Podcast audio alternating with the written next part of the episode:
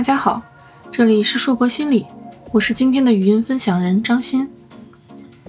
有个小姑娘，她在陌生的环境就会腼腆，不爱说话，喜欢画画，一画就停不下来，非常认真仔细。观察路边的小花对她来说也是一件开心的事。她的好朋友不多，但是关系都非常好，经常一起说一些小秘密，一说就停不下来。他们会互相写一些信件，编一些小故事，喜欢看书。看书的时候喜欢思考，一直以来都有记日记的习惯，喜欢把一些小秘密写在里面，然后锁起来。班级里老师让回答问题，他肯定不是举手的那一个，总是低着头，希望老师不要叫到自己。万一不幸被点名，他的声音小得像蚊子哼哼。但是他喜欢一对一的交流，他经常与爸爸聊天聊到深夜，与一两个朋友打电话打个停不下来，在自己熟悉的环境下讲起自己擅长的事会滔滔不绝。他不是不会社交，也不是没有社交的技巧，只是在人多的时候主要是观察和倾听。在这种场合结束后，他需要时间去休息以及恢复精力。这个小姑娘就是小时候的我。没错，我是一个内向的人。我小时候的表现可能代表了很多内向孩子的特点。现在的大环境下，似乎内向的人与外向的人相比，没有太大的优势。外向的人总是看起来精力充沛，在各种公共场合表现得得心应手。他们临场应变能力很强，愿意开放地表达自己的想法。比起内向人的经常活在自己的世界里，外向的人性格很鲜明。很多事都表现出来，我们更希望自己是外向的，这样能够得到更多老师的关注，交到更多的朋友。前两天收拾东西，翻到了我的小学同学录，几乎所有留言都会说到我是一个文静的女生。回想一下那时的我，确实是不爱说话。六年的同窗里，我竟然有没说过话的同学。上大学以后，总有人说我高冷。大家都觉得我是一个不太好亲近的人，因为我的话总是很少。内向在我这里一直是一个负面的评价，大多数家人和朋友都给我寄予了厚望，希望我能够改变，成为一个外向的人。我身边也有些朋友们和来访者告诉我，希望自己或者孩子还是外向一些，这样他们也许会有更多的机会应付变化万千的世界。但是，如果我们仔细阅读这本由马蒂·奥尔森·兰尼博士写的《内向孩子的潜在优势》，你可能会跟我一样，为自己是一个内向的人而窃喜。通过这本书，让我重新认识了自己，还有女儿。其实，从心理学上讲，内外向不过是两种不同的气质类型，并无好坏。但是，我们却带着这样的偏见，觉得外向的人更容易适应社会。其实内向的人也有很多潜在的优势，只是一直以来没有受到大家的关注而已。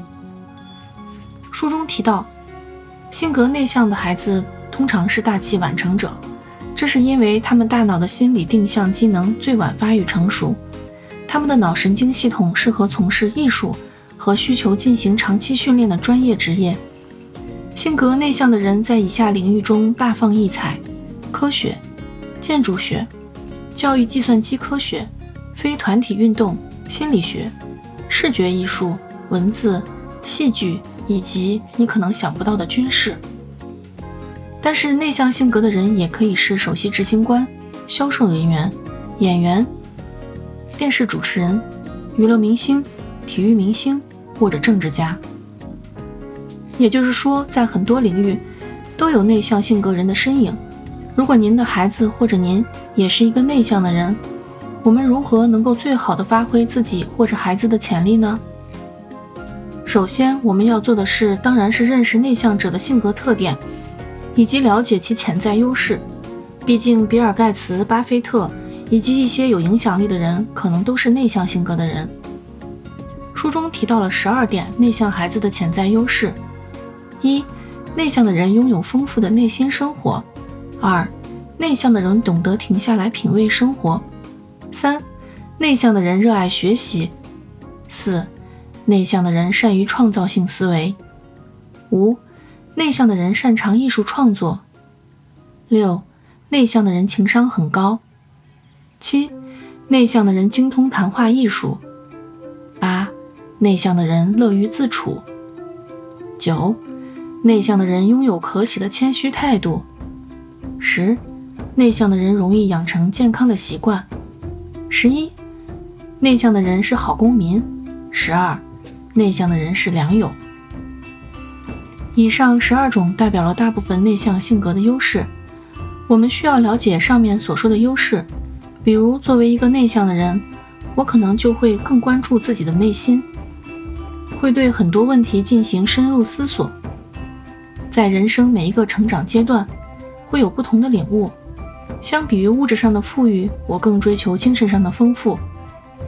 每当觉得疲惫的时候，我更希望能够有自己独处的时间，这样有益于我自身能量的恢复。在一些三到五人的小型社交场合，我可以表达的更加顺畅，而且我更加喜欢在一个比较熟悉的环境里表达自己的观点。平时养养花花草草也是件很开心的事。从生物学上来讲，我的脑回路属于内向性格的乙酰胆碱长回路，而不是外向人的多巴胺短回路。这可能也是作为内向人我们大器晚成的原因了。所以，如果您跟我一样也是一个内向的人，或者有个内向的孩子，那么请先了解内向的人的性格特点，我们才能够更好的发挥自己的潜力，把自己擅长的事做好。